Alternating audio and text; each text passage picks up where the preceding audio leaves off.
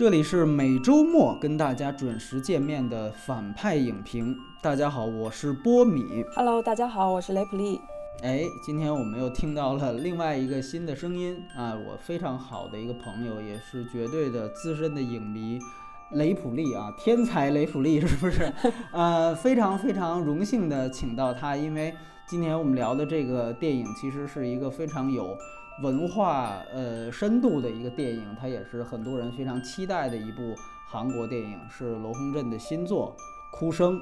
那么，当然，在说电影之前，还是要花大概一分钟的时间说，因为这是七月份我们的第一期节目。那么，整个月份我们要做什么节目呢？这个节目单也已经出了，因为七月份其实有五个周末，每一周末我们都会更新一期。这七月份的五期节目是什么？除了哭声之外，剩下四期做什么？欢迎去关注我们的反派影评公众号，搜索这四个汉字就可以。呃，反派影评还是像原来的规则一样，我们不只是局限于做院线片，比如哭声就不是。所以像《忍者神龟二》这周末上映的这种院线片，我们也是在公众号以语音的方式就早就谈及了。想了解院线片值不值得看的一些朋友，不是我们不提供这种服务，全部挪到公众号去，长节目留给更精彩的节目。那么七月份这里还有一一丝要说，我们还会推出一档只有三十分钟的节目，专门配合公众号的语音上线的一个呃泛话题性的电影节目，进入到哭声的这个环节来。然后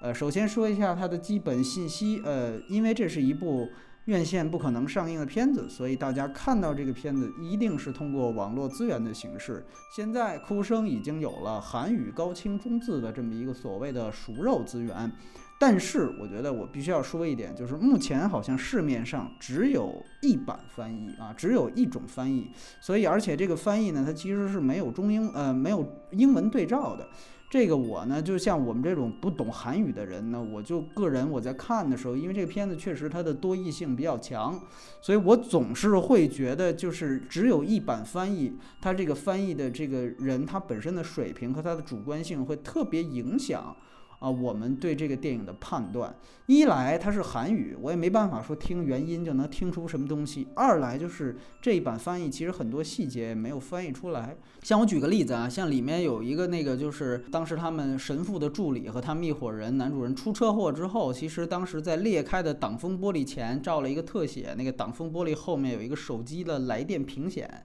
当时是显示韩文的，是谁打电话，那个就没有那种细节，很多那种细节就没有翻译出来。所以这些东西，我就觉得一定程度上也影响了大家对于这个剧情的理解和对于包括哭声现在在内地口碑走低的一个一个其中一个原因吧，它不是最主要的原因。呃，所以呢，我觉得就是追求完美的人还可以再等等。呃，或者我们接下来要说，就这个片子虽然院线不可能上映，但是内在内地也是有正式的放映机会的。就是我在很多地方说过的，七月二十七号，这个月的二十七号，在西宁的 FIRST 的青年影展上。啊，哭声将作为闭幕片，在西宁的成龙耀来影城，在这个大银幕上，内地大银幕上来放。所以这个其实也是非常关键的一个信息。如果有在西宁或者是青海周边的朋友，包括甘肃的朋友啊，有兴趣是影迷，时间呃这个条件也都允许，欢迎大家去大银幕去看一看。我觉得，因为我们之前在戛纳说过这期节目，呃，聊过哭声，那么当时。秦婉他作为特别特别推荐的一个人，可能大家真正看完资源觉得还没那么好，但别忘了他可是在戛纳那样的一个大银幕的环境下看的，呃，恐怖感和整个的氛围其实是我们在电脑上在挤地铁的时候拿 PS 四看，这个是绝对不一样的。所以说，如果有机会去大银幕看，还是不要错过七月二十七号西宁要来影城，到到时候起码据我了解有百分之六十。的座位其实是公开出售的，所以很快也会出售那种网络售票方案。其实就像北影节和上上影节一样，大家也可以去抢票。当然，如果你看了一遍资源觉得没意思，就当我没说。继续说基本信息的情况，他导演是罗洪镇，编剧也是他。然后呢，这个主演非常有意思，都是其实这个主演在韩国以及整个东亚市场都是名角。他的男一号啊，其实之前我觉得大家印象最深的，尤其对于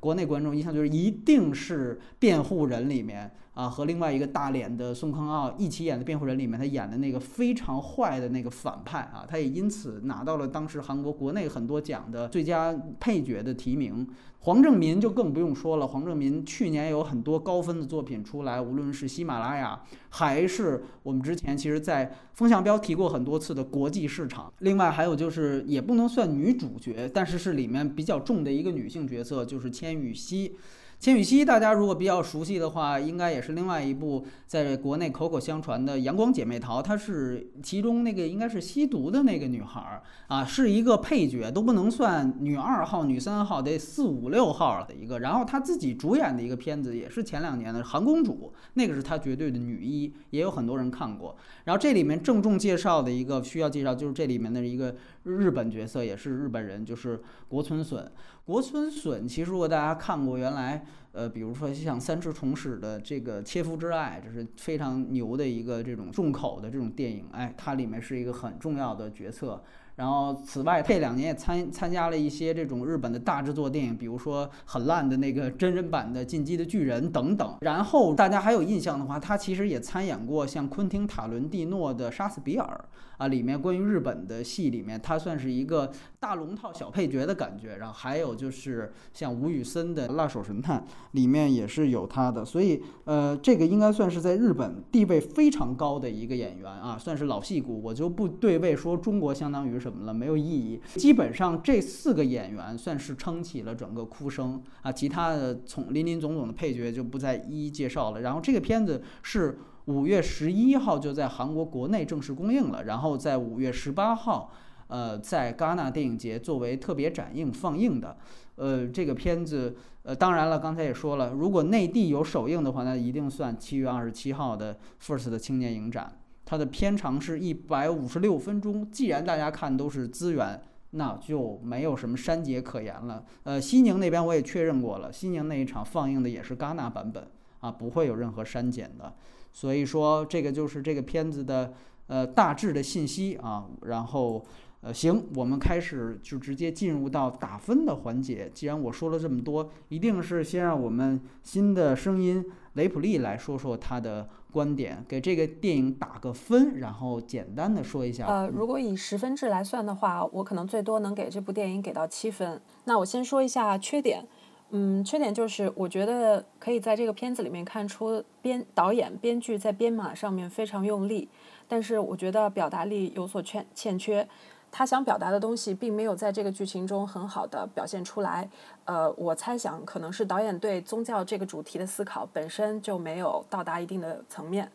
呃，还有就是从这个影片的剧情来说，啊，如果说一部电影全靠悬念支撑，那在剧透之后，这部电影的魅力可能就会丧失，所以我觉得这种。电影一定需要一点可供回味的升华性的段落，即便你知道了结局，知道了谜底，你仍然还是愿意再次看这部电影。我觉得这是好电影的一个标志。所以我觉得，对于就是这种段落的缺乏，也浪费了这个片子的题材。其实这样的题材非常容易拍出这样好的升华性段落。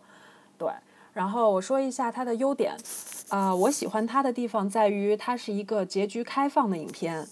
呃，虽然导演可能有他的倾向性和对这个结局的选择，但是也并不妨碍观众做出自己的判断。嗯，另外一个优点是，啊，这部电影是用以宗教感情为思考的出发点，中间使用了各种宗教符号，但是它最终框在了一个类型片的叙事结构下。我觉得，嗯，韩国电影这种。呃，这种类型片的玩法已经到到了登峰造极的地步，就任何一个主题，任何一样的思考都可以框在这个类型下，叹为观止吧。OK，行，这就是基本上你在不剧透的情况下的一个观点，是吧？七分是哎，其实我们俩之前也没对过台本，但是我打的也是七分，看来大家呃英雄所见略同，是不是？实际上确实是这样，确实我非常同意你刚才说的，就这个首先它是一个还是一个悬疑类型。就是因为之前像大家听过戛纳一期，其实当时我跟大家一样，都是完全在听秦晚说，我也没看那个片子。然后从大家之之前有限的了解那种简介去看，好像确实感觉这个片子是恐怖片，好像恐怖是大于悬疑的，就觉得卢洪镇又挑战了一个不同的题材。因为大家都知道他之前的《黄海》跟《追击者》其实都算标准的悬疑片。啊，但是现在其实真正我看下来之后，我自己去把它分类，它确实我很同意雷普利说，它还是一个悬疑片，它只是有恐怖片元素。之前我们在那个呃，应该是《踏血寻梅》那期聊过悬疑片跟恐怖片的区别，最大区别是恐怖片它恶心你的东西，就是那种血腥的元素，它一定是要强于它的悬疑片架构的。这个可能是它恐怖类型片呃排在第一的一个很重要的原因。但是这个片子虽然它也有。呃，一些血腥的、一些让你感到作呕的一些个别段落，但它总体上的情况，包括惊吓段落，但它总体情况下，基本还是一个悬疑片的脉络，而且是非常清晰的。所以我个人感觉，它如果按照类型片划分，一定还是悬疑片，它只是有恐怖片元素而已。然后另外一个，对，就是它其实还是一个宗教题材。那作为从题材划分，它是牵扯到很多宗教题，因为这里要一定要说一个大的背景，我估计待会儿雷普利也会呃展开去说啊，他对宗教的看法实际上是特别特别深入的。这里先跟大家。小小介绍一下，我这里只是说一个基本信息，就是其实很多人如果了解韩国就知道，韩国现在的整个基督教徒的数量实际上是非常多的。在它其实整个基督教徒，就如果把天主教跟基督新教都算上的话，这个韩国基督教徒的数量比例实际上是占它里面所有信教人数最多的。当然，如果天主教跟新教都分开来算啊，那那它的比例可能超不过佛教徒。但如果加起来就是统称是基督宗教的话，它其实现在信基督宗教的人是最多的，在韩国。所以这是非常非常嗯重点的一个信息。然后因此我们可以看到，韩国其实这些年发展到至今，大部分的大导演其实都有过探讨。起码有关于这个宗教题材的一些电影，比如说像金基德获得金狮奖的那个《圣殇》啊，比如说像李沧东的《密阳》啊，里面其实都有大量的对于基督宗教的讨论。那么，其实罗洪镇从这个角度出发，《哭声》并不算是一个石破天惊的一个壮举，并不是因为由于韩国基督教徒慎重，所以。这个题材是在韩国是一个很普遍的一个题材，这是必须要强调的。但是它这层宗教背景是非常非常重要的一点。然后另外一点，其实就是关于它的整个的这个结构。我个人觉得它的亮点，刚才其实雷普利也提到一些。我个人觉得它的亮点就是它在人设和故事这两个层面上，其实都对传统东方啊神鬼的类型片，其实有了一个几乎可以说是全面颠覆的这么一个动作。就《哭声》这部电影，啊，但是由于它的颠覆的尺度非常大，按照那个《子弹飞》里面台词，就是扯着蛋了，基本上也造成了黄海式的一种失控，就跟黄海它出现的问题是很相像的。那么，由于它的颠覆的尺度也非常大，所以。对于观众，尤其是东方观众而言，他在理理解上也造成了一定的障碍。那么接下来，其实我们也就会就他的人设和故事这两方面展开剧透性的讨论。那我也会细致的去谈一谈我对他的想法。对，那这个就是基本上我对这个片子的一个综述以及打七分的一个原因。那么 OK，我们下面呢就开始要进行剧透环节的讨论了。所以还是那句话，如果你想看。而且还没看这部电影，我建议你下面真的不要听了。虽然有很多人说，啊，基本上任何一个人剧透了，可能给到那个人听，最后那个人带着这个剧透去看，可能最后看出来也觉得，哎，好像跟你这故事讲的不一样。但我觉得，呃，也不要造成任何的先入为主的概念。所以这个电影还是一个，既然它是悬疑片，它一定有反转设置。别管它最后反转了多少度，别管最后那个反转是不是管用，它一定还是不应该先被剧透的。所以，呃，这里面跟大家说一下，下面我们将会进行剧透性的讨论。我们这次还是做一个小小的颠覆，我们先来聊聊这个片子的人设。呃，这样我不知道这个雷普利，你对这个片子呃这方面你有什么想谈的地方？关于人设呀、角色呀、表演呀这些东西。好的，这部电影里面，我觉得没有任何一个人设或角色让我觉得是丰富的、立体的。其实这跟很多过去韩国的类型片一样，就是人物其实很标签化。比如说他在前面的啊大概三十分钟吧，都展示了这个男主人公的懦弱啊、像女人啊、胆小啊，以及他在他家庭中的关系。其实这个男人是一个很。呃很外强中干的。他在家里可能会嗯比较凶，有韩国那种大男子主义的那种啊、特色特质。毕竟他是一个农村的呃怎么讲农村的片儿警吧。对，包括他在外面看见了，可以这么理解，对理解，哎，对，包括他在外面看见了那个呃打雷天看见了一个女人的身影，他自己吓得都呃不行了，都吓尿了自己。对，前面有部分展示他的性格，然后我觉得还有一个有意思的铺垫就是他和他女儿之间的关系。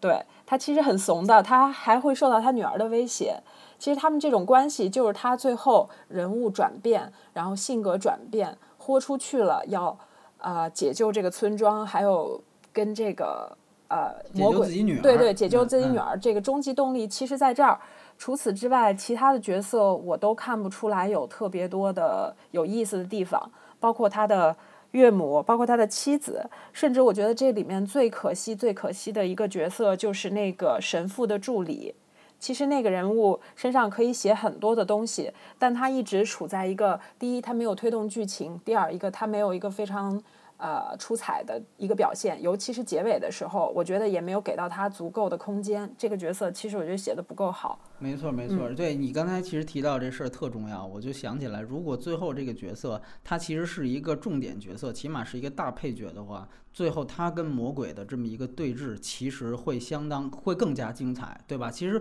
因为就是因为这个角色之前缺少铺垫，所以越少铺垫的角色，观众代入感就越差，所以最后顶多是通过他的视角告诉你，哦，这日本人最后是一个魔鬼而已，但是本身他俩对峙的这个这个张力和火花，其实完全是没有的，所以这确实是一个一个，，而且出来。而且刚才，而且我相信雷普利之后一定会提，其实他这个神父助理的身份，其实是他自己是自带符号含义的，非常强的一个符号含义。他是一个西方神职人员啊，对吧？那你从一个宗教层面去看，这样的一个人员不大殊特殊，你怎么去体现，或者更好的、更明显的去体现你在这个电影当中的宗教观和你想立的这样的一个利益呢？所以这个确实是一个很大的问题。嗯，您有什么补充呢？说，继续。呃，以及这个神父助理的角色和他神父之间的关系，这个地方哎，其实对，都没有交代。没错，就是因为对它其实铺的线太多了，就是说我顾不上这个了，对吧？我这片子已经很长了，刚才说了一百五十六分钟，对吧？所以确实是这个跟黄海，所以我刚才说毛病很像。当然我，你你还有啥补充的，可以待会儿说啊。我先简单说一下，呃，其实我比较同意在缺点这方面，但是呢，我想说一个我觉得挺亮点的地方。当然这也不算人设了，或者说我们广义的人设可以这样讲，就是我很喜欢，就刚才提到了这个片子，它其实颠覆了一些东方原来传统的这种神鬼观，就是我们在日本的鬼片儿，或者是香港的那种鬼片儿、悬疑啊或恐怖片里面看到的那种神鬼的形象，在这个电影当中是实际上得到了一个极大的颠覆。刚才雷普利说的我也很同意，就是无论导演怎么说啊，大家都可以有自己的想法。但是导演其实，在导演阐述和原来的剧本当中，其实说过，就是这个日本人叫国村隼的这个日本人，他其实不是一个正常的人类。这一点是之前他的原来有一幕戏，后来被拿掉了。雷普利应该知道，里面当时这男主角去查他的护照，而且还对着这护照拍了张照。这个事儿其实，在原来的剧本当中，实际上是有一个平行对照的，在结尾。那最后其实是交代了这个护照，他们去查了，查了之后发现这个人实际上是一个十九世纪的一个，就那个当时刚刚日本征服朝鲜的时候，那个时期的一个人物，就是哦，所以就是说，等于他早就应该死了，但是他还活着。那你说，你说，嗯，如嗯果说导演把这个细节剪进来，那这个细节一定是理解这部电影非常重要的一条线索，因为对对对对，因嗯为整个跟他的宗教的传播，然后都有很强烈的关系。嗯嗯，对嗯，对，所以他可能最后删掉，可能也是希望呃营造一种多义性吧，就是也不希望最嗯。后能够指向性这么强。所以我倒是也觉得，就刚才呃雷普利说的很对，就既然他没剪进来，那么 OK，他还是希望观众可以有更开放的解读，所以千万也别被这个信息误导。我只是说出来给大家参考一下。但是无论他呃是神是仙还是鬼，就是总之。这个人设本身从这个日本的角色身上体现出来的东西，我觉得跟之前我们传统的这种东方的鬼片儿也好啊，这些电影也好，体现出来的神鬼观是完全完全不同的。就我举个非常典型的一个例子，原来比如说如果出现啊这种鬼啊神的，基本上你会发现电影当中基本上会有这样几个特点，就是呃营造出来，比如说说这个人没有影子。对吧？或者说这个人是没有实体的。还有呢，就比如说像人类有的时候看不出是人是鬼，但是呢，比如说像一些呃这这个更灵敏的动物，比如说像狗，对吧？它可能会发现一些不是人的东西，它会叫。会叫。这个电影你会发现，它对于这些我们传统的这种神鬼观有了一个极大的刻意的颠覆，就在哪儿？它比如说像狗这个事情。就是你会发现，这里面那日本人养的那条狗，它只对人叫，但是反倒是这个日本的角色出现之后，这个狗是非常安静、非常听话的。然后这里面不断重复的母题是，这个狗永远是在对着这这些外来入侵的人去去撕咬或者去怎么样，它的叫唤实际上是针对人，而不是针对这些非人类的。这个本身其实是一个很刻意的一个不一样的地方，他也会，所以为什么说观众有时候会难以理解，就是这人到底是人是鬼？他通过这种符号，他和你传统认知上，观众看过大量的这种东方的鬼片儿，哎，这跟传传统认知完全不一样。还有就比如说影子这个事儿，你如果注意去看的话，就是这个片子里面的那个女人。就那个女人，你如果假定那个女人也不是人的话，你会发现其实也非常的呃不可思议。就是一来她白天她会就就是明目张胆的就出现，然后正午显影，完全一点问题没有；二来呢，就是说这个这个根本也就像一个正常人一样说话，就是这个人他也完全无论他是不是神鬼，即便是他也绝对不是传统意义上的东方的那种神鬼观里面的那种鬼。鬼魂存在，另外一个就是所谓无实体，那就更别提了。他其实这里面所有人都是有实体的。那个女人最后啊呃揪住了男这个男一的这个手，对吧？包括这个这个日本的男人也都是这样。就所以说这些通通是打破传统的东方神鬼观的一个很重要的刻意的颠覆。那么此外，他在颠覆东方的同时，他也加入了一些就是西方呃鬼片西方这种。典型的恶魔和僵尸形象的一些元素进来，就比如说这种在基督宗教里面的恶魔的红眼睛，对吧？这里面不断的作为一个母题出现。再比如说那种恶灵和恶魔侵入到人体，让人体的那种就是不断抽动、抽筋的那种扭曲的状态。这种状态，大家如果之之前看过一些，比如像驱魔人那种典型的西方驱魔片，对对对，那种电影的话，你会发现是极其相似的，极其相似的。那么此外，当然还有那种传统的西方的僵尸片，就是活死人片的那种活死人形象。这里面记得最后袭击这几个人，袭击那几个男一带着去想杀日本人的那个段落的那个活死人形象，直接把那叉子插到那个那不算叉子，就是那种耙子插到那个人呃脑子上，也基本上接着能动。包括那种移动的形象，其实是很贴近活死人的状态的。所以说，几乎可以说。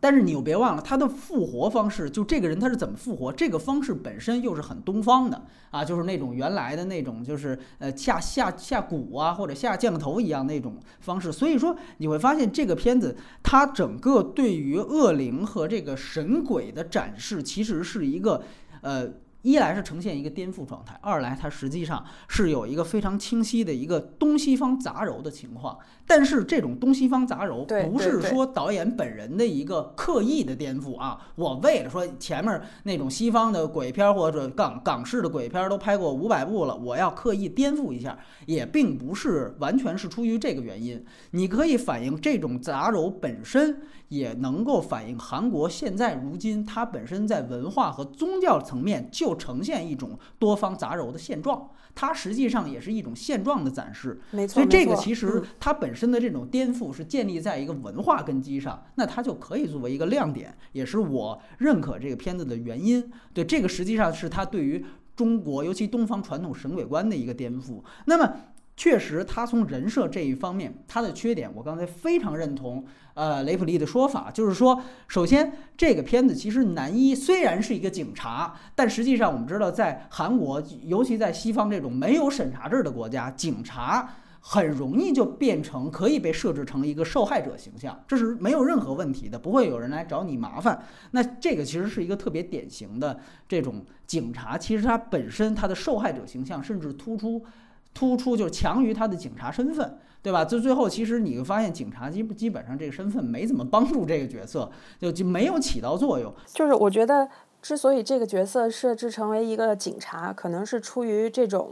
啊真呃，可能是出于类型的考虑吧，犯罪类型的考虑。对。然后另外一方面，我想补充一下你刚才说到的这个类型的杂糅，就是韩国其实现在可以说叫世界宗教博物馆，它的宗教的复杂性和多样性。其实还蛮嗯蛮有意思的，然后这个电影其实也是有一点奇观化，它在这个里面表现了各种各样宗教的法事仪式，然后各种各样宗教的符号，就是它不可避免的在表现不同宗教的时候，会借鉴这种宗教的类型片的一些展示元素，就像你说那个驱魔电影里面，然后人中邪以后扭曲的这个身体，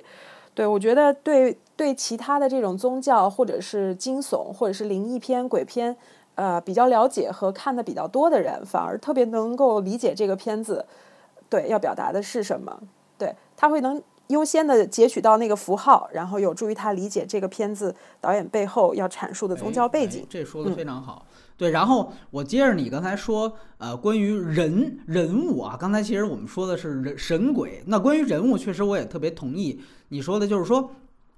他的问题就是太过单一，就是说，基本上你现在去看男一，就是郭度元饰饰演的这个角色，他基本上就是一个受害者形象。啊，从头怂到尾，他的所有的你刚才提到外强中干这种试图的想去啊起了杀心或者怎么样的，也都是一种自卑和恐惧的一个外化反应而已。就是他这个受害者形象其实是从一而终的，这个其实说句实话是比较单一的，他完全没有营造出来。比如说黄海，虽然也有很多问题，但是黄海里面你看何正宇那个形象其实是一个一来很有宿命感，二来就是他的人物形象是非常非常丰满的。那这个形象也是男主角，他相对而言，他的受害者身份太过强。而且呢，本来他也是小人物，他也没有像何正宇那样的一个可塑性那么强。何正何正宇其实一来导演给他安了一个杀人技的一个属性在里面，二来就是说他整个他也有什么，比如说侦查反侦查能力。对对于这样一个其实本来就很厉害的人，他最后有一个宿命感的结果，这个其实这种反差和这种呃对于人物的宿命感的体现其实是特别强的。那这些层面你去比的话，像郭度元的这个角色其实完全就呃没有那么强了，而且对，就是。他特别狗尾续貂的在后面加了一句，就是这个男主人公临死前有一个闪回，说对不起，爸爸是爸爸是警察，爸爸应该帮你把这些事情全部解决。对我看到这边的时候笑场了。这确实是这样，就是说，呃，你其实刚才提到他唯一的关于这个男主角的变化，是他对于日本人的这个杀心。就开始呢，他其实还是就其实这么想，还挺像那个三人行的。就开始他其实只是想责问。日本人就是说，他毕竟他是一个警察嘛，他是一个出于公职的角度说，你如果干了这些事儿，你赶紧滚出我们村子之类的。但是到后来，因为他女儿的危机进一步加深，实际上他已经不再是出于不再是于公了，而是于私，就是那我就要寻私仇，我找一帮哥们儿，我就要把你弄死。这个实际上是他唯一的变化，就是在这儿，就是他后来起对日本人起了杀心。但是呢，就是说，首先这故事本身就非常绝望。就他们让人感觉的一个是什么意思呢？就是说他的这个心理变化，就是他如果没有起这个杀心。让人感觉最后其实他妻女啊全家的下场也基本上也还是得完，就是因为这个片子本身就很绝望，所以他起不起这个杀心，对于这个呃观众投射这个人物的一个同情没有任何改变，所以这其实是呃这是他的一个人设上的一个比较大的问题，而且何况呢，就是说再补充一个细节，就是大家也必须要去看到的一点，就是他在起杀心之前，他女儿就已经有问题了，所以说通过这个角色。啊，他有这么一个变化，说用它来体现是所谓的这种人性弱点的这种命题，我觉得是非常不具备说服力的。就尤其是在这个片子和这个人物是的，所以这个其实是这个片子唯一的一个关于唯一一个稍微丰满一点角色的唯一一个变化。它我觉得对于整个电影也没有什么太大帮助。这个片子有一个非常啊、非常明显的隐喻，就是关于那个钓鱼的鱼钩。嗯嗯，这个鱼钩的鱼饵应该是每个人人性中间恶的部分嗯和嗯暴力的嗯部分嗯，呃，和偏见的部分但是这个部分啊嗯，对嗯但是这个这个东西没有在之前死的所有的村民身上得到展现，只在这个主人公，嗯，出了车祸逃逸还丢尸体的这个时候有所展现。嗯我觉得这也是铺垫不足。嗯，对，就是很容易让别人觉得，就是前几个人其实死了都是人家都是无辜者，说白了，对吧？对就是对无辜者死了，那有什么有什么？这不就是一个很普通的、很刻板的一个灭门连环惨案的一事儿嘛，对吧？它的基础是这样，对，所以就没有更有意思和呃在这上面去做人性选择、人性弱点的一个文章的可能性。对，这其实是你提到的很重要的。那你为什么要把男主角的这个事儿单拎出来呢？就还是我刚才说的，就你即便不单拎出来，他不起这个杀心，让我感觉其实他最后全家也得死，对不对？就无论是是无论谁是坏人，反正是有这么一个恶魔存在的，那他全家也得死。所以这个他唯一的变化对于整个剧情没有更深的帮助。就这个是我觉得没错人设上的一个重点。当然，我刚才也在呃强调一点，我觉得他的审美观这方面颠覆，我觉得是非常大的一个亮点啊，我还我还是很喜欢的。然后那呃，如果雷普利没有人设方面补充，我们接着聊故事。好，我们聊聊故事。嗯，呃，你怎么看待这个片子的剧情？因为其实很有意思。呃，感觉现在呃很多人，包括朋友给我留言，听众就觉得看不懂啊，不理解呀、搞不清楚所以然啊。有的觉得是导演太牛逼了，这个我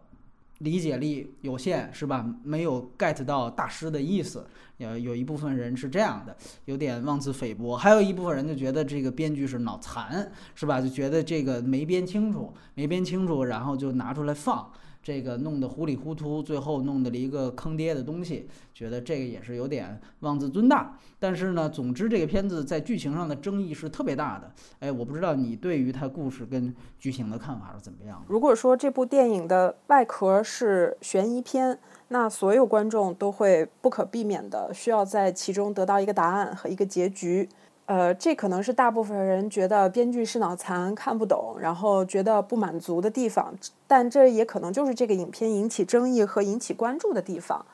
但是我想说的是，嗯，我在看这部电影的时候，呃，尤其是到结尾的时候，我是能够接受这个开放式的结局的，因为到这个时候，我的注意力已经从剧情转移到它背后的隐喻的部分，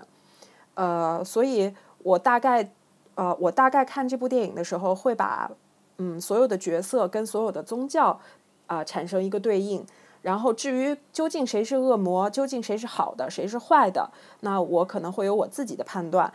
但是你其实可以从影片的一些细节，呃，看出来导演也在这里面给出了自己的判断，同时他也没有剥夺观众判断的权利，这个是我喜欢他的最最重要的一个原因。呃，我说一下我看到的导演的细节，就是呃，这个神汉，就是这个萨满教的神汉，最后一幕从车里面拿出了一个盒子，然后里面有很多照片。然后，那这个其实是一个强烈的暗示，就是这个神汉和这个日本老头，其实他们可能是同伙。那同时也有一个暗示，就是呃，这个女鬼，嗯，在看到这一家人又被灭门了之后，她坐在路边非常失落。那这可能也是一个强烈的暗示，这是导演给出的谁善谁恶的暗示，但并不影响，并不会影响，也不应该影响观众对这个故事本身的判断。导演就是专门在制造善与恶的中间地带，制造一个善和恶的呃双向选择题。他没有把这个答案告诉你。比如说，我们看到日本人的这个日本老头的这个角色，他在结尾中是头上长出了犄角，啊、眼睛变红了，指甲也长得像撒旦一样。但同时，他伸出手的时候，他念的那段对白说：“呃，你看我是有有血骨有肉的。”这个其实就应该是圣经里面的路加福音。他手里面也有一个圣痕，就是耶稣基督被钉在十字架上面的那个伤痕。所以说，这个角色其实就是兼具魔鬼与上帝的一个角色。同时，很有意思的是，他对面站着的这个人恰好也是一个神父助理吧。他本身就是一个信仰者。那当他面对他所信仰的东西有可能是善恶同体的时候，他应该内心是崩溃的。我觉得，对，我觉得其实就这个片子，其实它显然是一个有多义性的片子。但是呢，我们现在其实，呃，我也是仔细的想搜罗了很多的这个。关于这个电影的细节的东西，然后去试图的去拼接，其实有很多的问题，就比如说在于，呃，前几天我记得是时光网还是哪儿，就推出过一个他们自己的一个解读版本，呃，但是他们的解读依据呢是主要是通过导演的一些采访，包括也加上自己的一些主观判断，呃，我我也看到了那个帖子，我个人觉得就是说，现在包括那个帖子在内的所有的这种分析。嗯，其实都有一个问题，就有两个问题。一个问题是说，比如说影片当中有五十个细节，比如说有五十个啊，我没有特指有五十细，它基本上是，比如找出其中三十个支持他那个观点的细节，然后把它串起来。然后呢，但是呢，如果还有另外两二十个，你把它试图去套在他提供的那个故事版本当中，可能是有冲突的。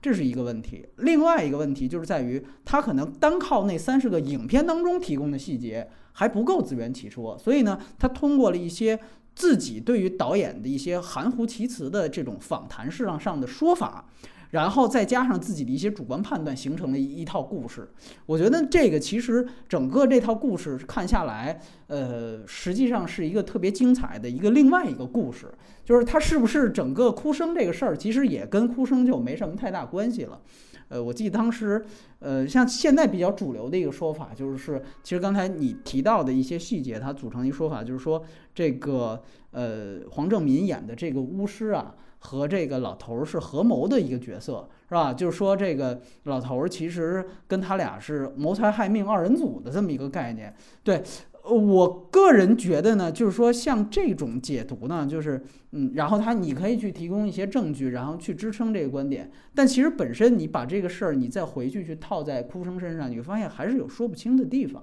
对吧？就这个我补充一句啊，嗯嗯，我我补充一句，如果说这个神汉和这个日本老头的关系，从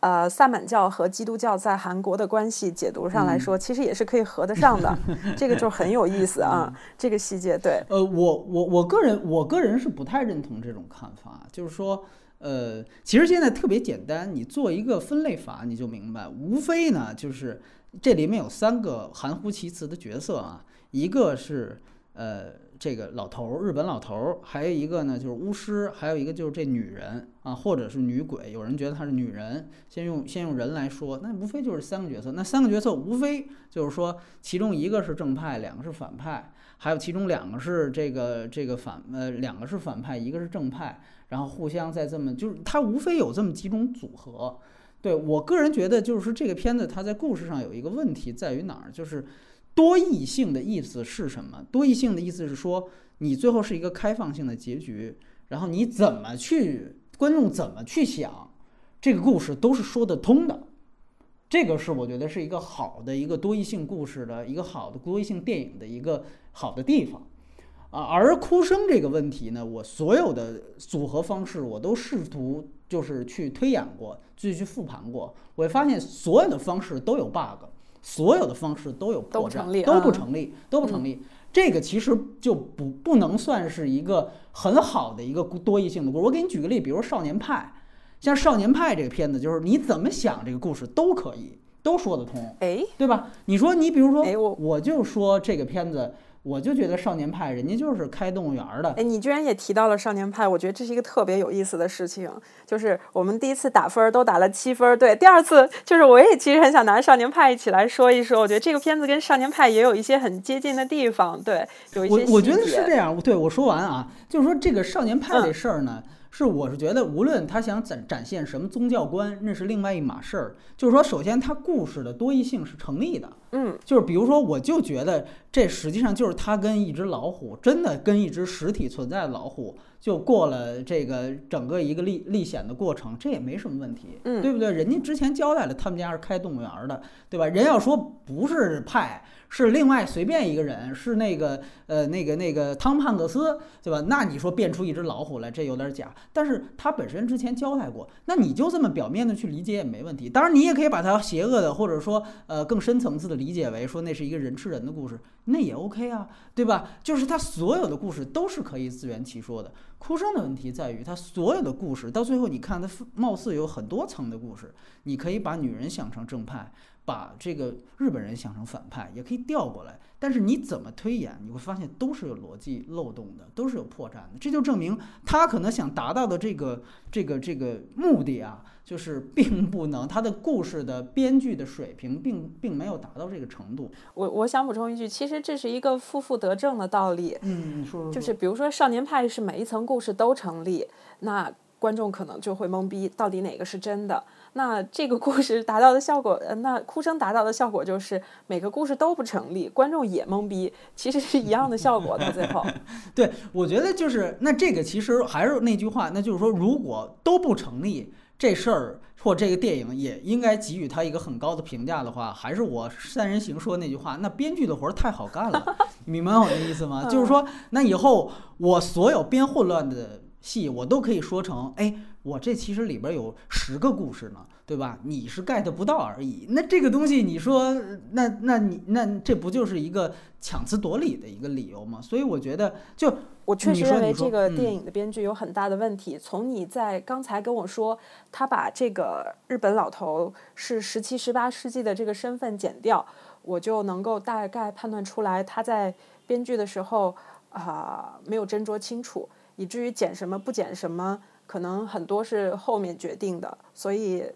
嗯，剪残了是非常有可能的，嗯，因为你刚才说的这个细节对于解读这个电影特别重要。其实我是觉得，比如说你去看，呃，比如大家认为这个，呃，刚才其实提到的那个版本，说是，呃，巫师和日本老头是谋财害命二人组，说是那个解读的版本是说呢，这个。日本的人他是负责这个降灾的，然后呢，他降完灾之后呢，这个大家自然就会请到一个巫师来收钱来这个去灾，对吧？那么于是呢，就形成了他们的一套作案动机。和最后的一个过程，那他用的细节展示说，其实就刚才其实雷普利也提到了，就是这日本老头跟这巫师，其实镜头里面交代过很多次，他俩是相似的，比如俩人都穿尿布啊，比如俩人最后拿的相机都是一个牌子什么之类的。但是我个人觉得，就是这就是刚才我典型的说的，那是你只是提炼了有利于你这个版本的细节。那比如说还有很很大的一个问题，就是那里面最重要的一场跳大神的仪式戏，那套那那套平行剪辑。那如果套套这个说法是说不通的，就是那那一套那那一套跳大神的戏，当时其实那个日本人是受到了很大的损害的，就被盯咒嘛，被盯上了嘛，他被盯咒受到了很大损害。那在这样的一个情况下，就是如果他俩本身是合谋的话，那这一出苦肉计是算是苦肉计呢，还是说还是说是怎么怎么当的事儿呢？而且你别忘了那套钉咒，你别忘了，它实际上是被男主角意外的给打断的。这个意外被打断的这个事儿是一个节外生枝的事儿。如果没有被打断，那原本的剧情发展是怎么样的？就是很就是这个其实就是很很多的问题。你说，我补充一下钉咒的这个细节啊，这一套平行剪辑可能是。整部戏里面最能体现它多义性的一个部分，嗯，有几个细节，比如说，嗯，这个巫师在定钉咒的时候，他定到心脏，然后这个小姑娘就捂心脏；他定到眼睛，这个小姑娘就捂眼睛。然而实际上，对于这个日本老头来说，他没有这么一个身体部位上的对应，所以其实我们完全可以理解成，这个钉咒可能并不是针对这个老头的。那你换一种角度理解，很可能是这个老头和这个巫师他们在一起做法，同时对付的是这个小女孩身上的人。那他很可能对应的就是那个女鬼，但是他用平行剪辑的时候，很容易让观众产生误解。嗯，但是对，但是你别忘了，他那边还有一个汽车上的死尸，记得吧？他们还希，就是说，或者起码有一个人是希望在同时做法，让汽车上的死尸复活的。那这里面有两种可能，要不然就是这个老头在做法阻止女鬼让那个死尸复活，要不然就是这个老头自己在做法让那个汽车上的死尸复活。活，那对，只有这两种可能，对对，所以它其实还不只是说二对一的关系，旁边还有一个女鬼和一个汽车上的死尸的关系，所以那一套平行剪辑，因为我们知道平行剪辑就两组，它才能形成平行，对不对？嗯但它那个其实算是一个多线剪辑了，就是说它用的平行剪辑的节奏，但其实它要完成的是一个多线的事儿，这本身从电影技法角度来讲就挺难的。我这么说，我我不说它的执行的好不好，因为这里还牵扯到一个多义性的问题，但实际上很难的。对对对对对。他在呃他在故意误导观众这种剪法，对它嗯其实肯定显然是有故意误导观众的一个一个一个一个成分在，但是你也不好说，就是你被误导的那个结果，就是你识破他的误导那个结果就是真的，对不对？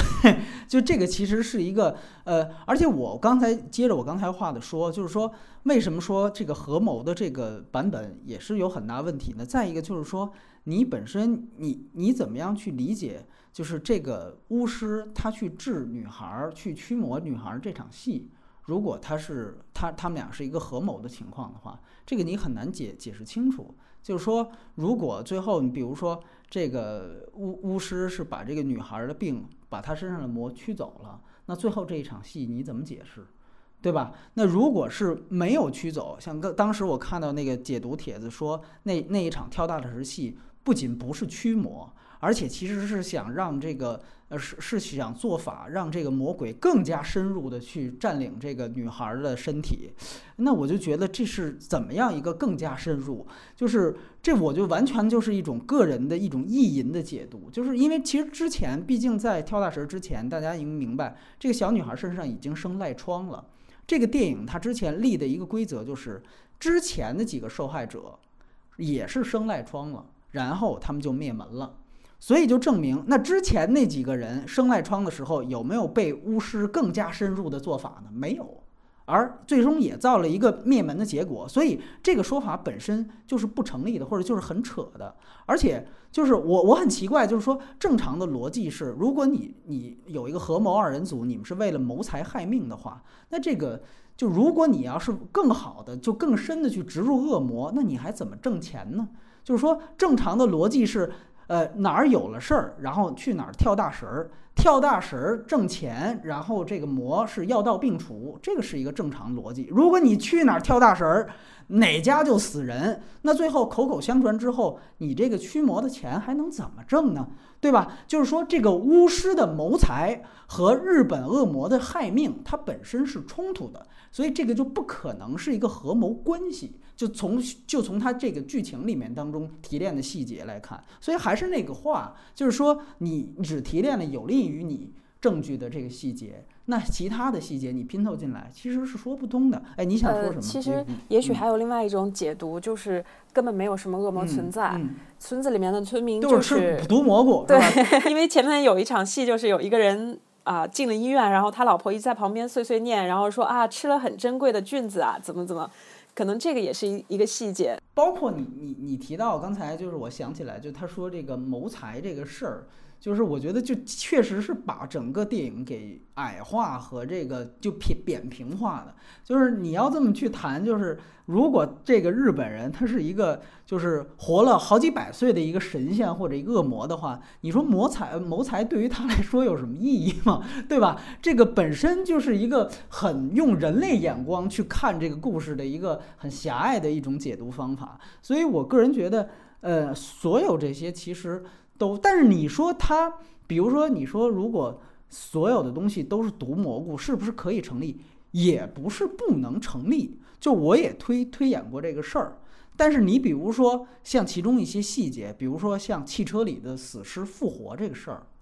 就是这种事儿，嗯，那你是怎么解释它的？就这个其实就其实也是一个疑问手，对不对？就是那他除非假定就是说这毒蘑菇也能让这种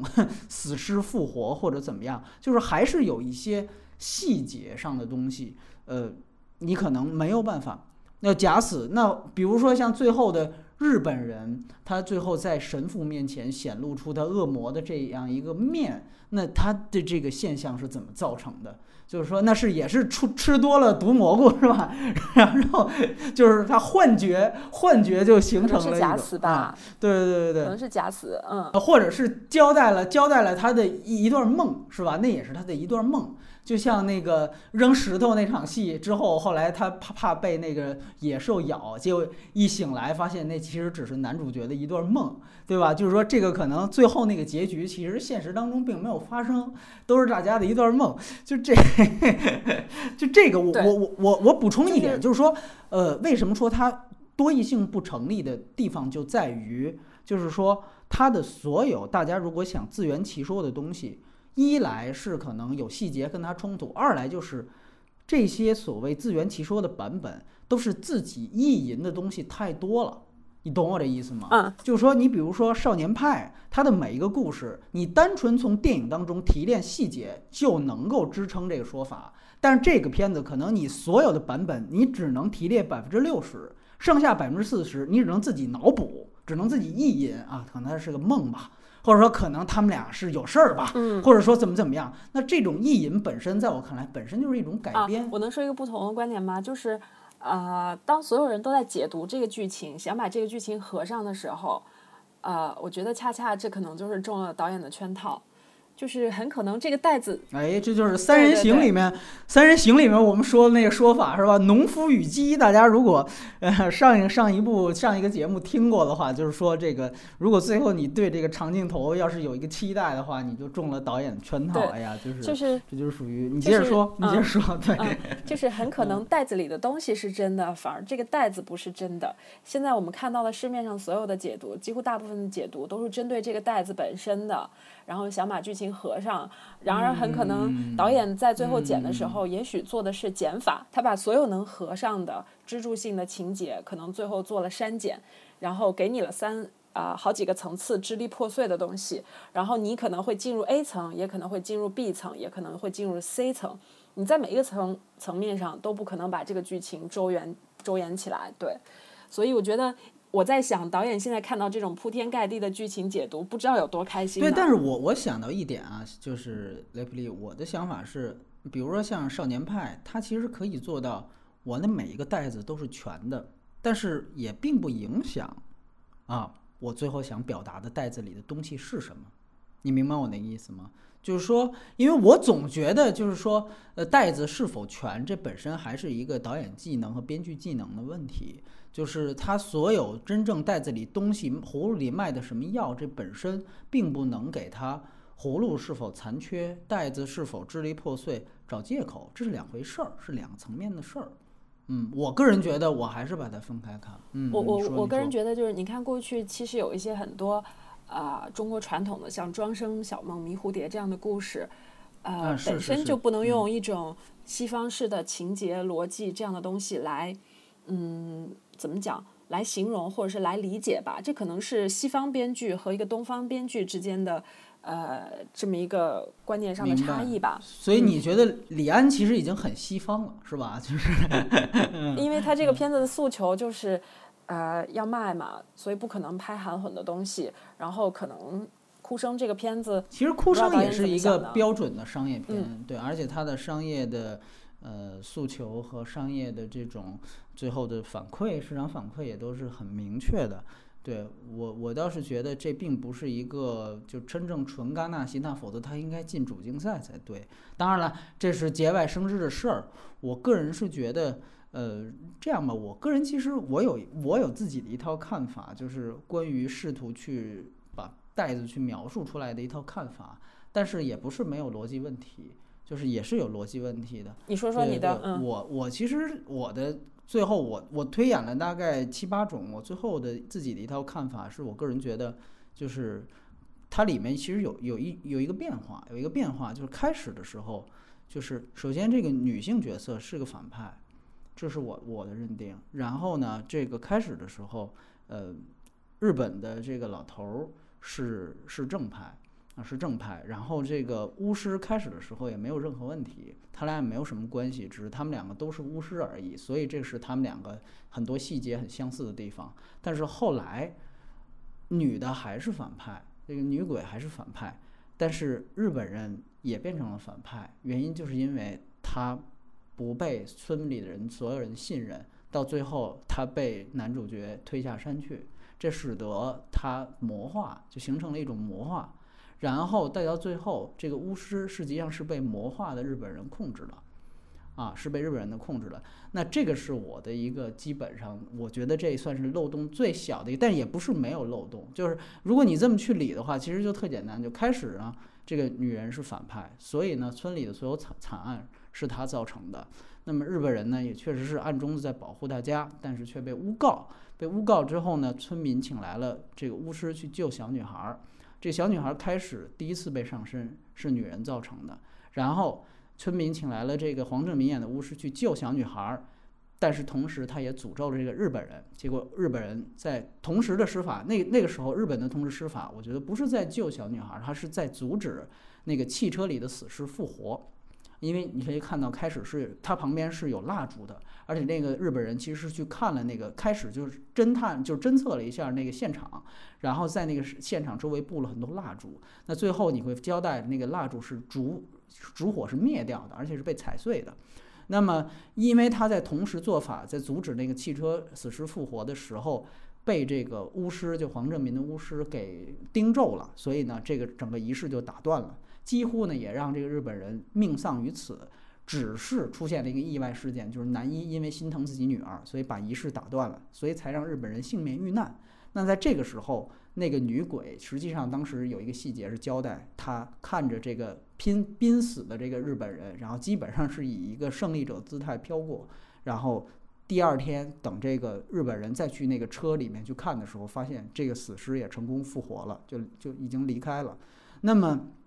这后来的剧情就很明确的，什么他们跟活死人打架什么的，然后到最后就是，呃，实际上你你也可以发现那场戏就是，那等于是男一的这个被迫打断，其实呢就是就是有了这么一个一个一个戏剧性的结果。那最后其实呃，汽车死尸复活之后，日本人发现被这个这一伙男主角追着走，然后自己呢。呃，就因此被撞身亡，那这是一个身体上的一个一个身亡。那身身体上身亡之后，呃，就是随后其实就是一个魔化的体现。你可以把它理解为恶魔上身也好，一个魔化的一个东西也好。毕竟他是一个，就本身他就不是一个正常人。那么当当他被魔化上身之后，那么就像你呃雷普利刚才提到的，他其实是一个就恶魔的那一面展现出来，所以他开始在后来报复男一的女儿。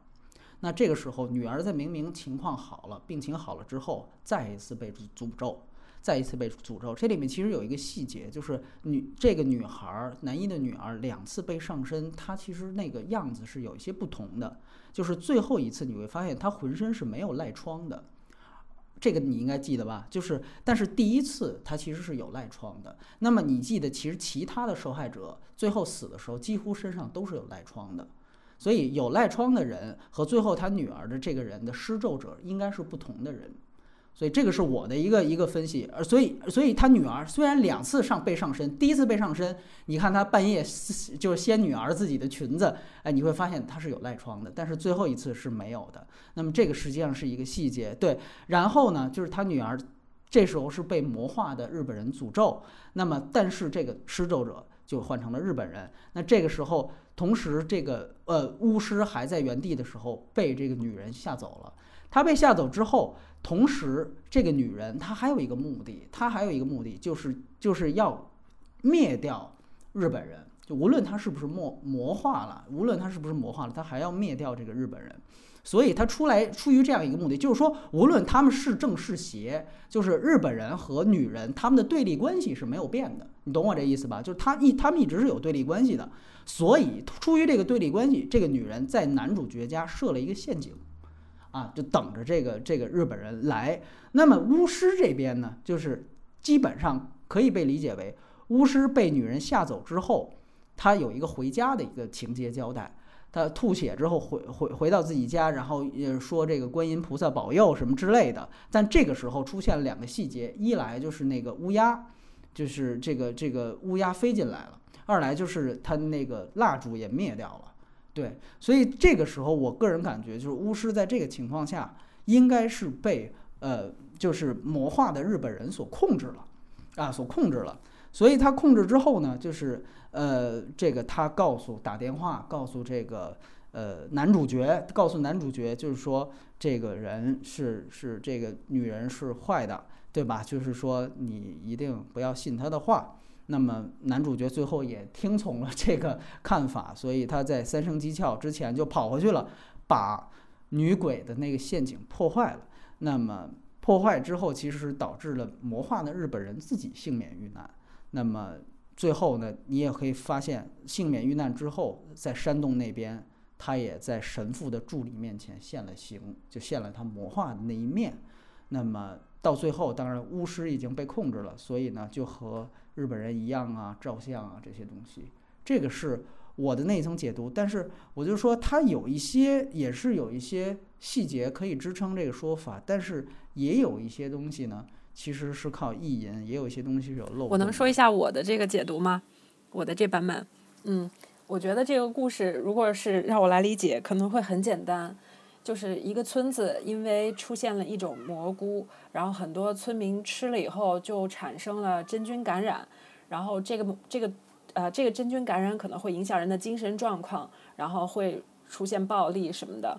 那这个村子里恰好有三个人都是巫师，一个是女人。一个是年轻男人，然后一个是老年日本人，然后呢，这个村子出现了真菌感染以后，这三伙人都想通过一些事情来救这个村子或改变这个村子的状况，但他们三个因为宗教背景不同，然后巫术语言不同，然后就产生了一个误解和斗法，对。然而，其实这个时候正确解决问题的方式就是应该走出村子，寻求更高级的医疗的帮助。那这个细节其实，在神父这边有所体现，就是神父说，既然这些人说的东西都是假的，都是你道听途说的，那你还不如相信医学。但是其实黄正民就是外面请来的。你如果记如果有有记忆的话，他那个有一个有一个交代，就是说黄正明开着车呀，就他那个巫师开着车在那个盘山道上走，就是说他其实是从外面被请来的一个，明白明白，大大法师一个大巫师一样的一个状态。嗯，anyway 啦，反正他们三个都是巫师，都是因为这件事情聚合到这个山谷里面的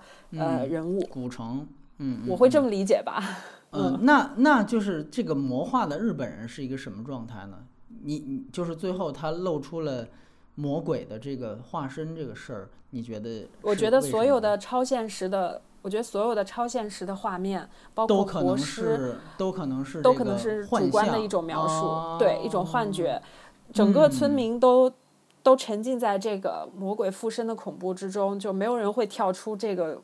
就是这个圈套，或者是。呃，这一套理论来看事情，其实他们看到的所有的东西，也许都不存在。嗯，其实去治病就好了，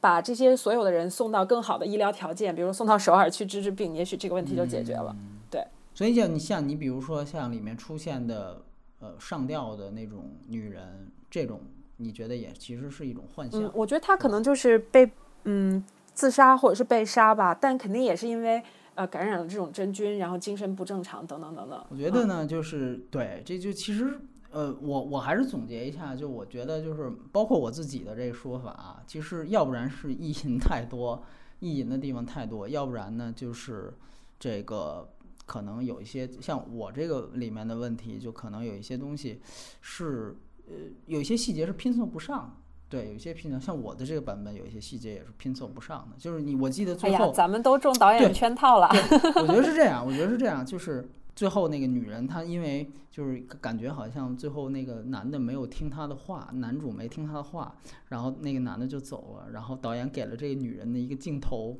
就是她蹲在墙角，然后特别无助的一个样子，你记得吗？就是。就是坐靠在墙角吧，这么说，坐靠在墙角，一个特别无助的样子。我觉得我靠，就是这种镜头，那典型的，如果在传统电影里面，这典型的是说这个女人是个好人啊，对啊，对吧？最后你看，你没听我的话，你回去家破人亡了。我是我还故意，导演还给了这么一镜头，这是交代这个女人故意是好人。所以像这种镜头呢，你套在我的那个解读版本里，它就是说不通的。对，所以说这个这个就就可能确实就像你你说的那个话，就是它的所有层面的袋子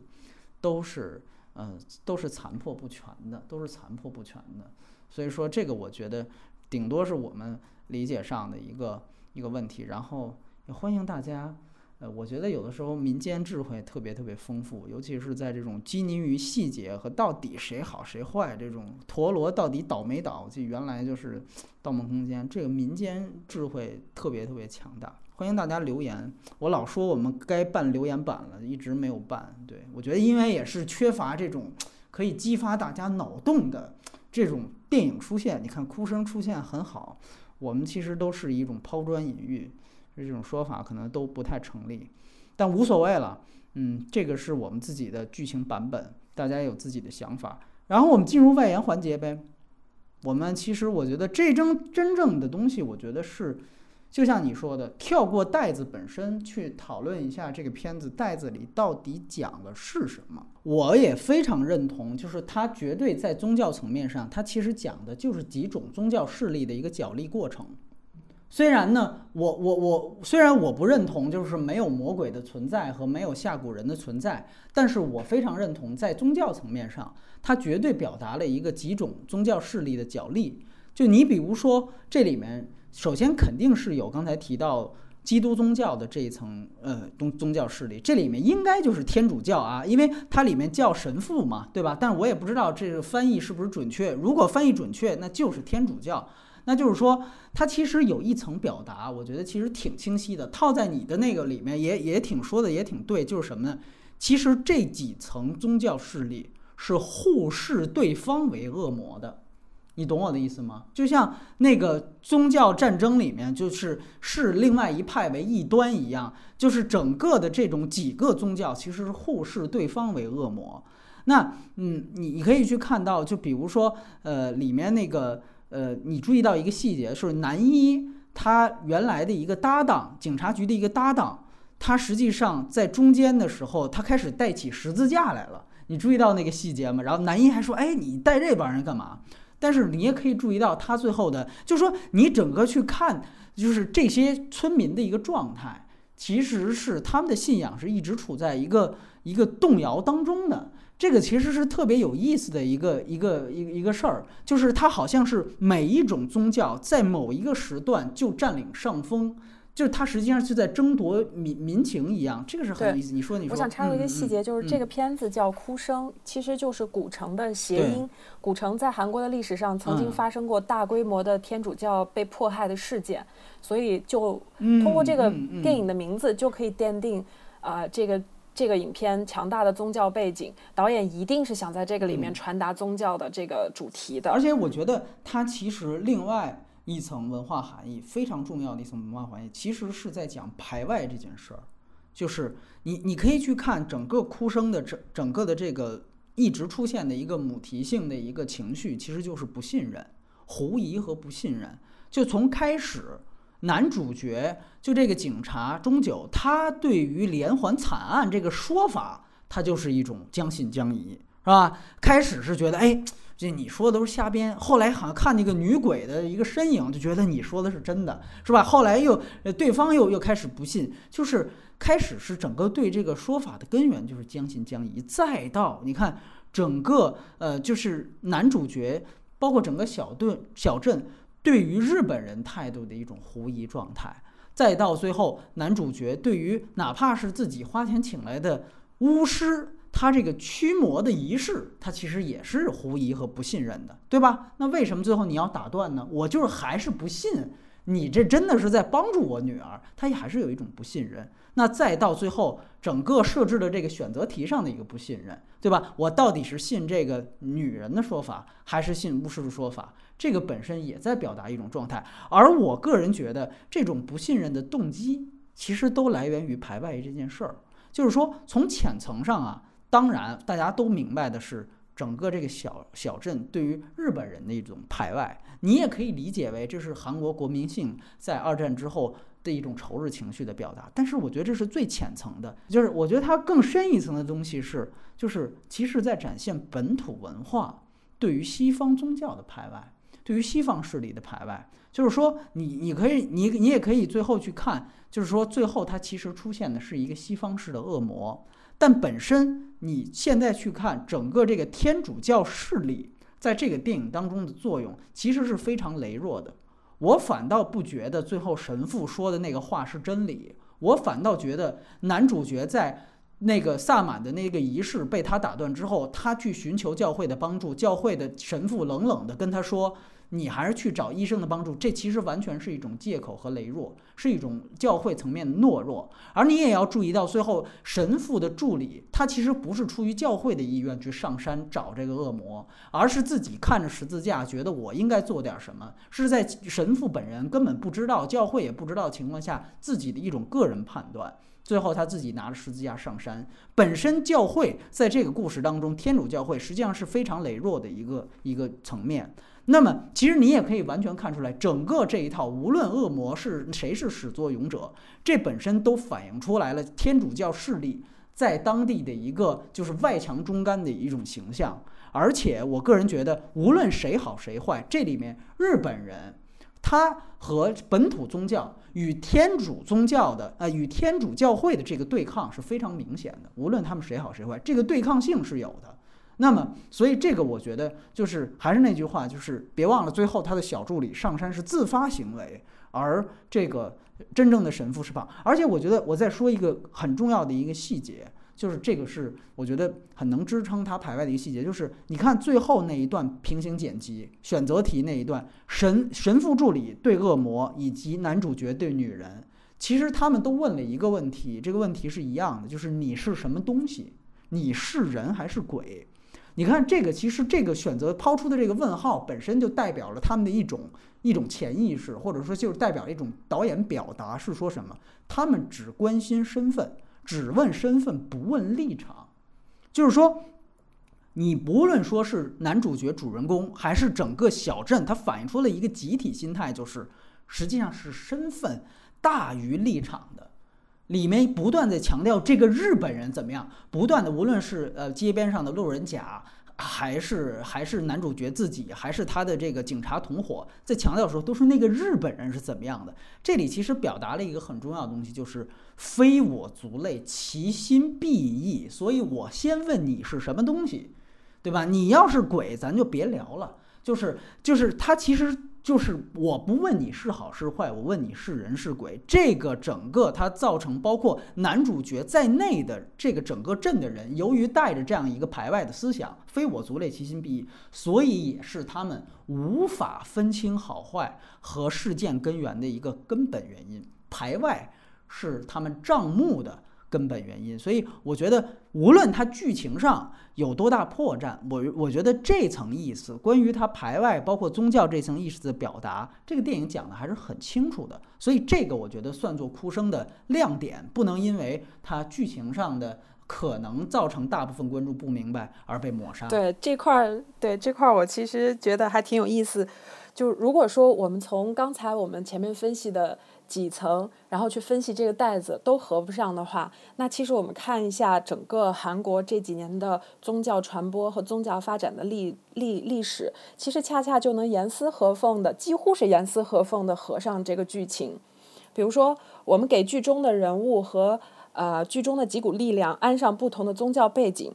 比如说，这个村子里面的每一个家庭单元，其实是韩国这个自古以来的儒教单元，它可能世俗化就变成了家庭。比如说，这个剧情里面有一场戏是这个警察和妻子车震，然后被孩子发现了，他非常尴尬。但其实他又不是偷情，他为什么尴尬呢？这可能就是儒教的一个。呃，怎么讲？一种家庭伦理也罢，还是一种羞耻感也罢，其实你能从这些细节看出，这个村子其实还是很以家庭为主要单元。他们最对封建的，对他们最后捍卫的还是这个家庭的这种家庭感。嗯。那么我们再看这个西洋教的势力吧。西洋教的势力其实通过三个角色去展现的，一个是这个日本的呃日本老头，他其实明显代表了呃。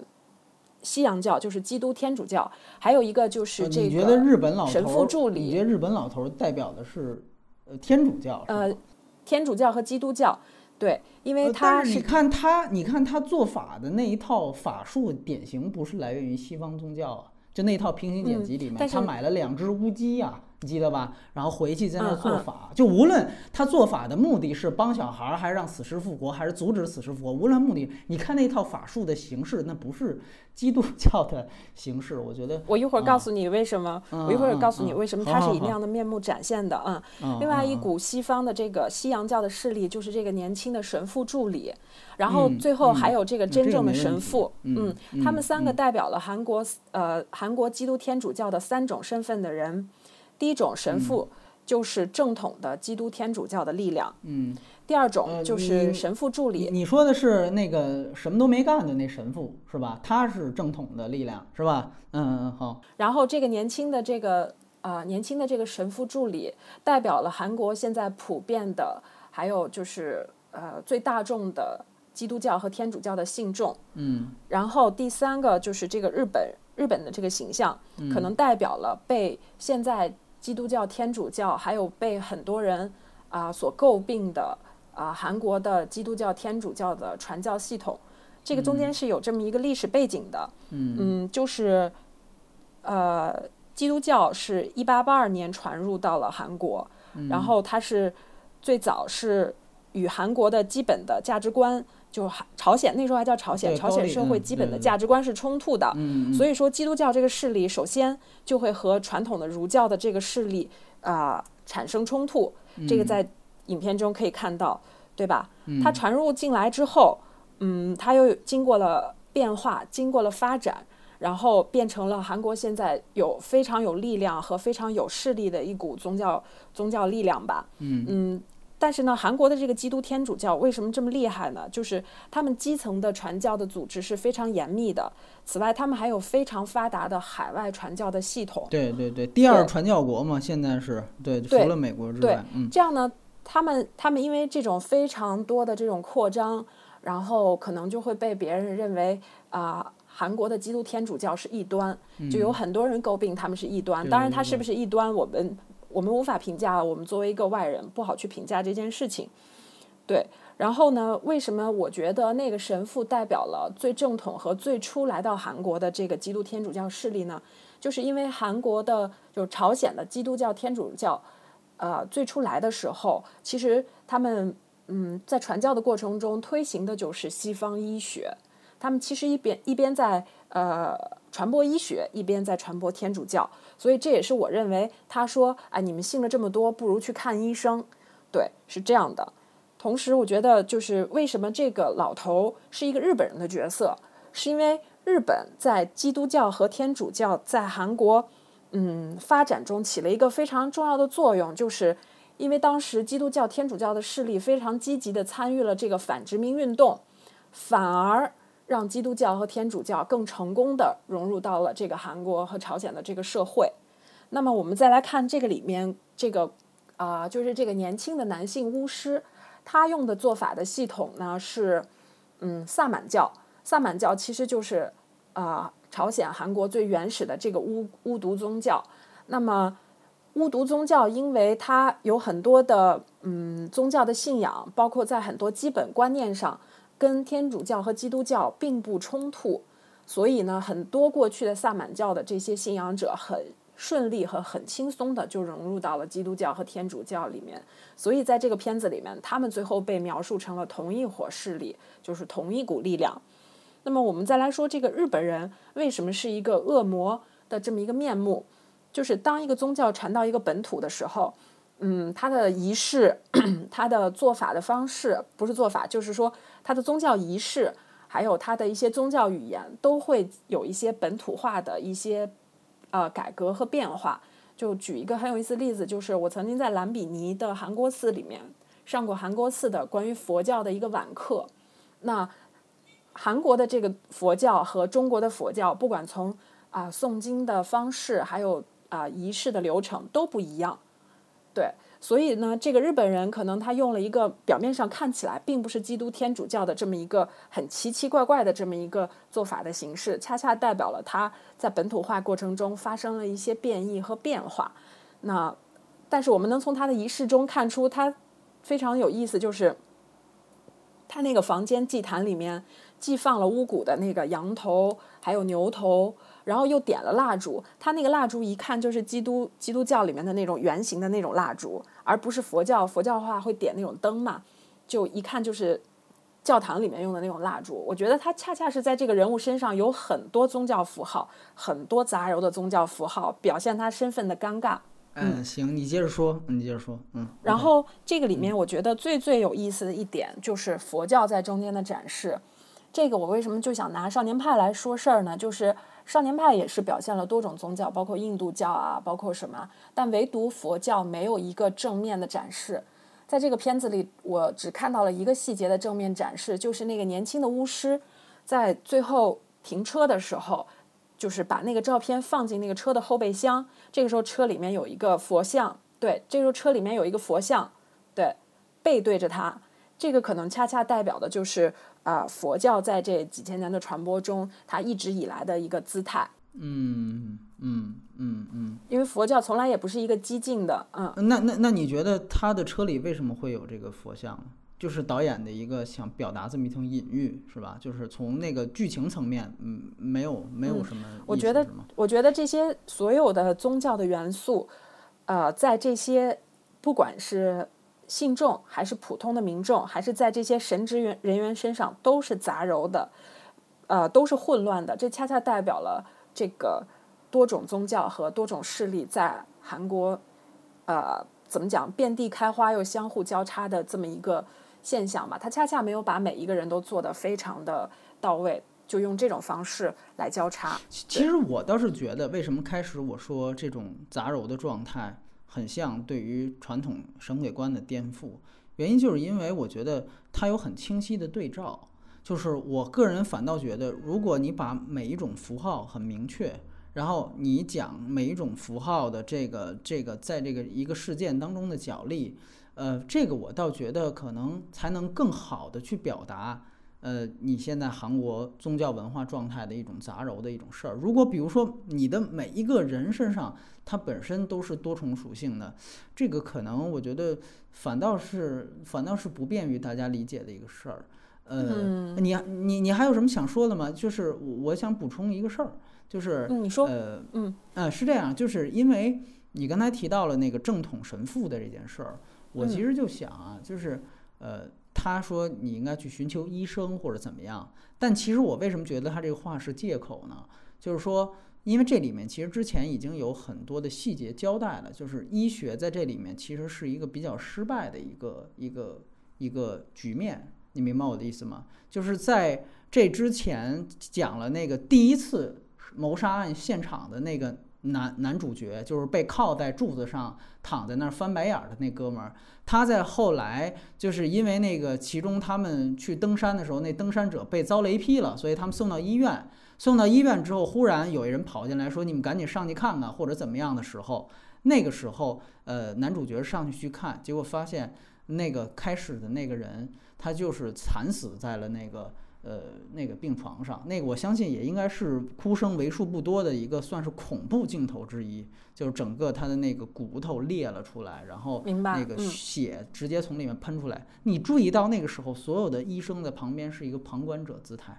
他们是无能为力的，而且就是死在你医院里啊，就是死在你医院里。咱不能说说，因为这个是因为古城的医疗条件落后，就如果要要是送到首尔或美国，他就能治成功了。这个是一种，我觉得是一种脑补，你明白吗？他没有任何 就是交代，说是这儿的医学条件落后，哎，要是这人他送到韩国就有救了，没有这种细节交代。所以就这个东西，我觉得，所以我我就觉得，首先他不能说是。呃，因为说是他能够读解成这几个人互相视对方为恶魔，互相在这儿撕撕了之后，其实正道是医学，是应该是走进科学，应该是去就医。我觉得这个在这个电影当中，我个人觉得这个解读的路是走不通的。另外一个，我插一句啊，就是你说到这一段，就是说，你说你说啊，医学在中间的失效，或者是没有起到任何的作用。其实你观察这部电影中。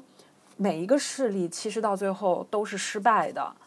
呃，不管最后恶魔是谁，其实每一个势力在中间都没有起到任何的作用，包括司法在里面也是缺位的。对，所以不能说医学就是正道。嗯我也不觉得那个正统的那个神父什么事儿都没干，那个神父他指的那条路大家都没走，而那条路恰巧是正确的。我并不认为这个说法是成立的。我嗯其实想嗯说的就是说，嗯，在这样的剧情安排里，啊、恰恰是让所有的力量最后都失效了。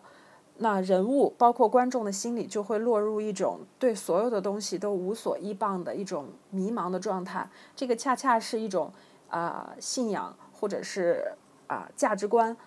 呃很迷茫和很不知所踪的这么一个状态。这个片子可能最终的这种情绪是在于一种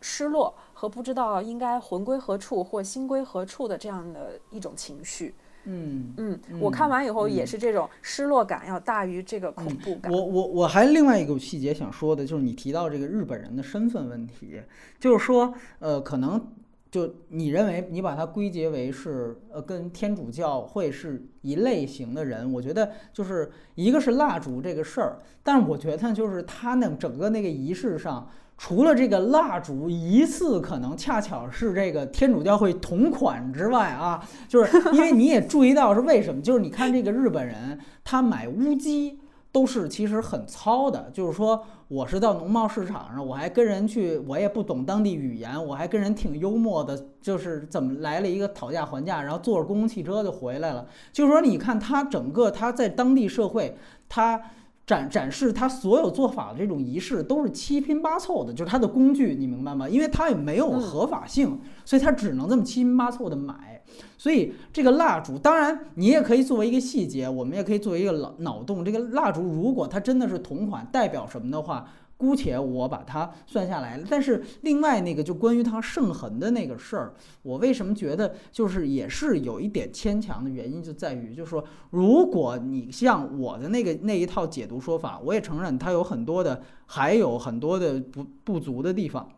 但其实它其实很好的能够解释圣痕的这件事儿，就是说，其实当时如果那个钉咒本身也是施加于这个老头身上的话，那这个圣痕本身就不成问题了。对，这是我的一个一个一个看法。其实导演在所有的人物身上都设置了矛盾的点和含混的点。我觉得设置障碍和制造混乱就是他的初衷。对对对对对，所以我我个人觉得，呃，怎么说呢？就是说，你如果我们最终还是把这些所有的宗教利益去套在整个他故故事的袋子里边，按照雷普利的这样一个比喻方法的话，你会发现它还是会有一定程度上的对位不上的现象存在。但是如果我们不这样去把它的袋子和里面的内容去把它融为一体的话，就单独拎出来这些宗教的事儿，我觉得其实是已经能够说明很多问题了。就像其实雷普利刚才说的这样的呃道理一样，比如说你看呃。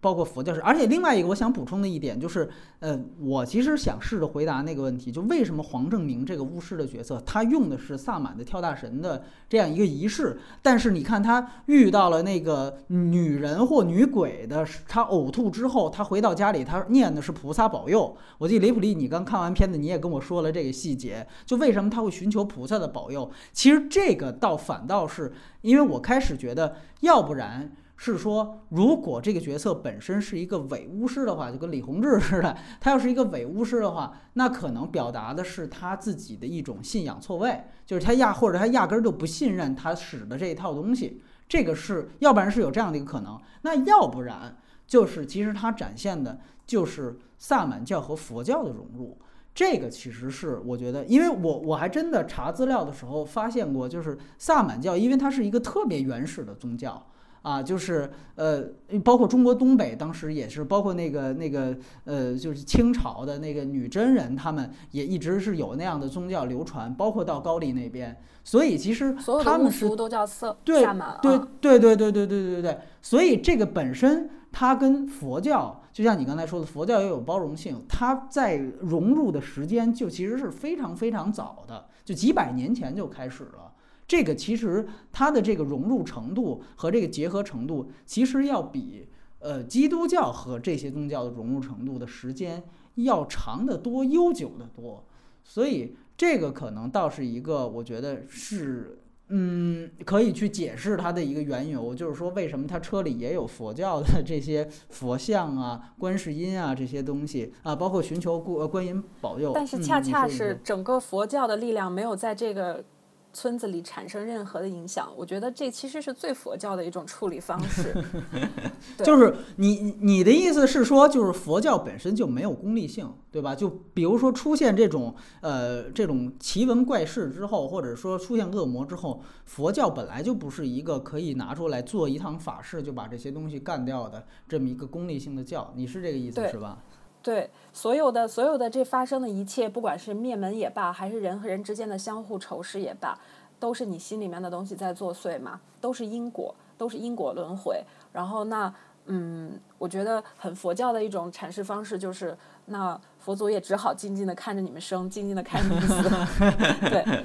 所以他一直这个佛像一直是背对着这个人的。嗯嗯，对我我倒是觉得呢，就是说。呃，这里我倒是回到类型片说一句啊，就是说我个人觉得，就是无论他这个，呃，他这个为什么刚才说他在人设跟故事方面，就是都对于传统的悬疑片有颠覆的原因，就在于就是确实它模糊正反派这个事儿，确确实实是你可以看到是这是导演明显想要的一个结果，对吧？嗯，就是说，呃，而且它并不是说，呃。像《杀人回忆》那种片子，很多人都拿它跟《杀人回忆》比，《杀人回忆》其实是一个社会题材片啊，没没有可比性，典型的是一个社会题材片子。对它其实这两个没有可比性，只是他们都有一个就是连环案件的出现，又又又不知道是谁干的，都是有这样的一个呃剧剧情上的相似性而已。但是其实你仔细去想，《杀人回忆》它其实它是设定真凶是存在的，但是抓不到。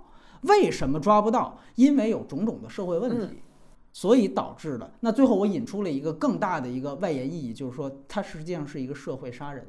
就是这个社会导致的悲剧的发生。那这个是整个《杀人回忆》的那一套逻辑。这个片子哭声，其实刚才呃雷普利说了很多问题，其实你完全可以把它想成一个唯心主义的一个设置，对对对吧？就是说它其实这个设定是非常唯心的。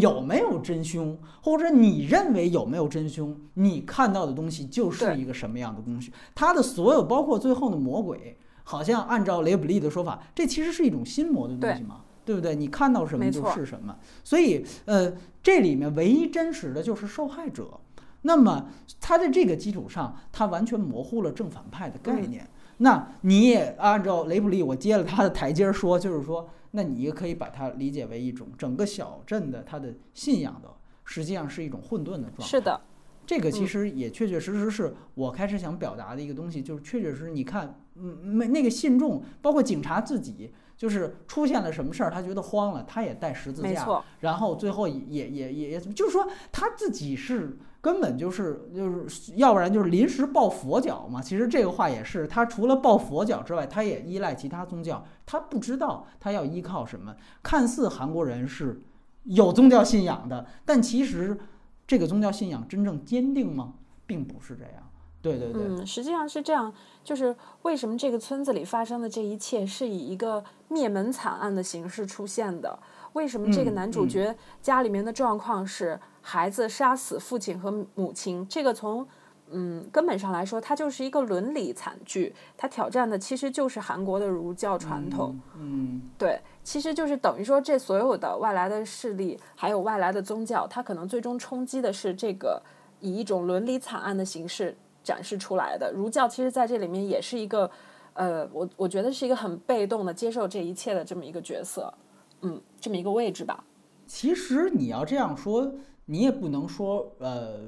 整个儒家思想，甚至是佛教，其实对于日本的影响也是有的，而且也是历史很深的，对吧？就这个，我觉得，呃，那如果我们去代入日本这个角色，就日本巫师的这个角色，那他有可能不是巫师，日本人这个角色进来，那么你会发现，其实他的身份可能这个标签。它的属性甚至可能更强，或者是你以这个角度去出发，你也可以去解读。但我的我的意思还是那句话，就是说我们不宜把它所有东西都对位清楚。这个符号就是这个人，那你直接把它稍微宏观一些的去看，我觉得它也是能成立的。当然，我个人还是还是觉得，呃，有一点我必须得强调，就是说，呃，从剧作上来讲，这个片子就就是刚才我在非剧透环节提到的那个问题，它的这个呃，故对于这个故事上的颠覆，其实是有点没有边界。你懂我这意思吧？就是说，你比如说你去看《盗梦空间》，这个又回到剧作问题。就《盗梦空间》，它也最后有两个，一个开放式结局，对不对？但是为什么还是我之前重复很多次的话？为什么诺兰之所以受影迷的欢迎，就受到大众的欢迎，就是他，他永远特别考虑观众感受，他的所谓的颠覆程度和开放结局的程度，永远可以设定在大部分观众可接受的范围之内。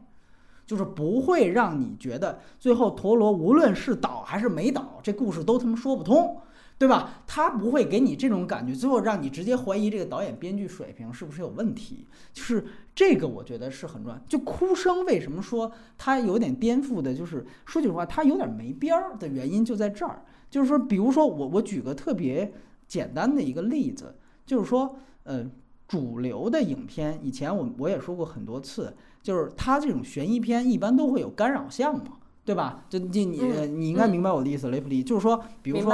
呃，就跟那个我还对不起，还得拿不是动物城来说事，就是那施市长就是干扰项，对吧？对，我我是我是开始树让观众去引引导他，然后最后这个告诉你杨市长是谁，他是一个干扰项。那像这个里面，它其实也颠覆了主流电影对于干扰项界定的一个边界在于哪儿？就是说。呃，因为哭声，你别忘了，它是一个开放性叙事。嗯，你你发现没有，这个是它最大的一个特点。我觉得它开放性叙事，其实某种程度上，反倒干扰了观众理解这个电影。就它还不如一个封闭性叙事。就是你比如说，他做平行蒙太奇那一段，为什么说他用平行剪辑去完成了一个多线多线叙事的一个事儿？就是你让观众看到了老头的反应。呃，那个日本老头的做法，以及那个日本老头遭受到损害，甚至旁边还有一个女人的一个反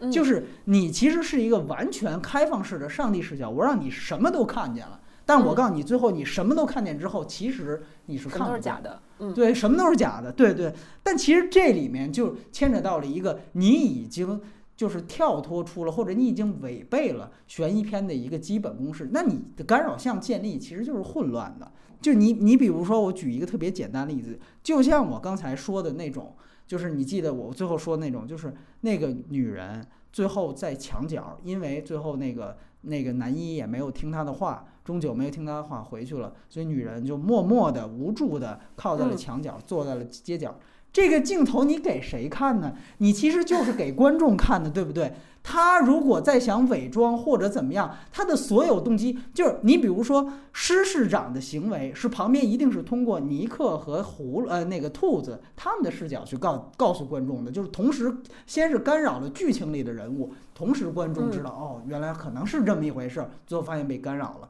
这个哭声里面用了好多桥段，包括像那个日本老头儿。去特别慌张的，你你记得吗？他在被追杀的时候是特别慌张的，包括在这个墙墙下面去去就是扒在那个那个那个悬崖的时候，最后从悬崖上摔下去，自己的疼痛，这些镜头全都是拍给观众看的，你明白吗？他并没有干扰动机，也并没有干扰对象，他完全就是为了直接误导观众，这个太简单粗暴了。所以某种程度上。就像你知道，原来他们写那种呃悬疑小说，大概在二十世纪初的时候，有那种侦探小说，它规定了十戒，就侦探小说十戒。就比如说侦探小说规定，比如说凶手不能是侦探自己啊，或者说凶手不能是中国人啊，或者说他为什么有那样一十戒？看似好像特别八股一样，其实有戒的时候，你能做出的文章才更丰富。就是这个是我的一点，就是在剧剧作上，我觉得它造成混乱。我觉得类型片这个东西就是永远在跟观众的，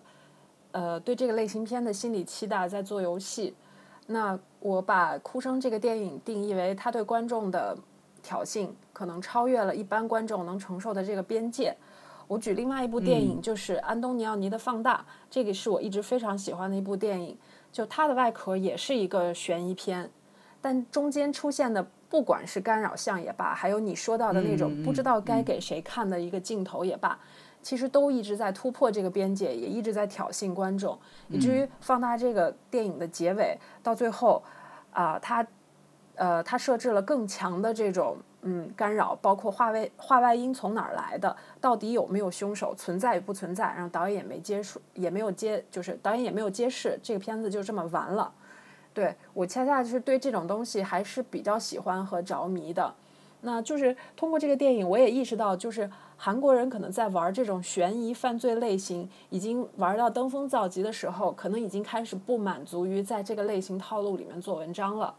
他可能想放更大的主题和更宏大的命题，或更深入的思考在里面，同时也想跳脱出这个东西的边界。那么，至于挑衅了观众不挑衅观众，那我觉得就是观众自己去判断吧。所以这个片子现在争议也是这么大的。那对于我来说，我觉得我能接受这种挑衅。嗯，相反，他说的太死、太严丝合缝，我会觉得反而是对观众注意力和观众思考的一种控制吧。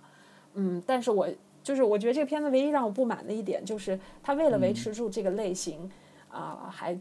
嗯，就强化了很多类型的元素，包括视听语言方面啊，营造的恐怖气氛啊什么的。我希望他在视听语言上，如果能更加弱化这个类型的特色，可能会是更不一样的一个作品。嗯，我希望它颠覆的更强一点。你其实刚才说的最后那点补充，就是我想回复你的话。就是因为观众其实所有的既定类型，虽然有的时候我们我们不能要求所有的观众都像资深影迷一样，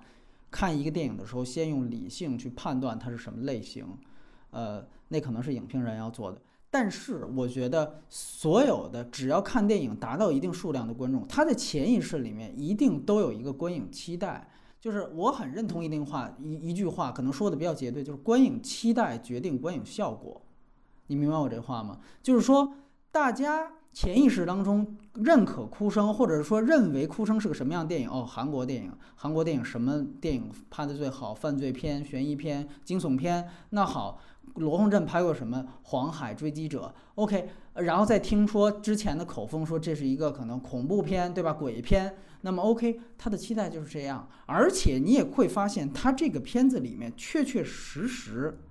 是，就像你刚才说到的，它有非常强的类型片的这些元素的特点的。比如说，你看，无论是男主角那一伙人追杀日本人的镜头，那一段的音乐、剪辑那些东西，全都是传统的这种类型片套路啊，对吧？对，你回去去看放大。放大可全全然不是这样的套路，嗯，那是安东尼奥尼，对他一直他就是那样一种现代主义的东西。我只是借着这么一个照相的一个事儿，你可以发现他没有任何一点想推动剧情的节奏加快，或者说是带观众入戏的东西，他从来没有这些东西。就是，所以我觉得这个是。两个完全不同维度的电影，就是放大只是借了这个壳而已，而且那个也不能算是悬疑，它就是借了一个拍照的这么一个事儿。对对，就就跟你说，他奇遇是不是也有这么一事儿？你也不能说奇遇是一爱情片儿，对吧？对对对对，或者你可以叫它，或者你叫它反爱情片。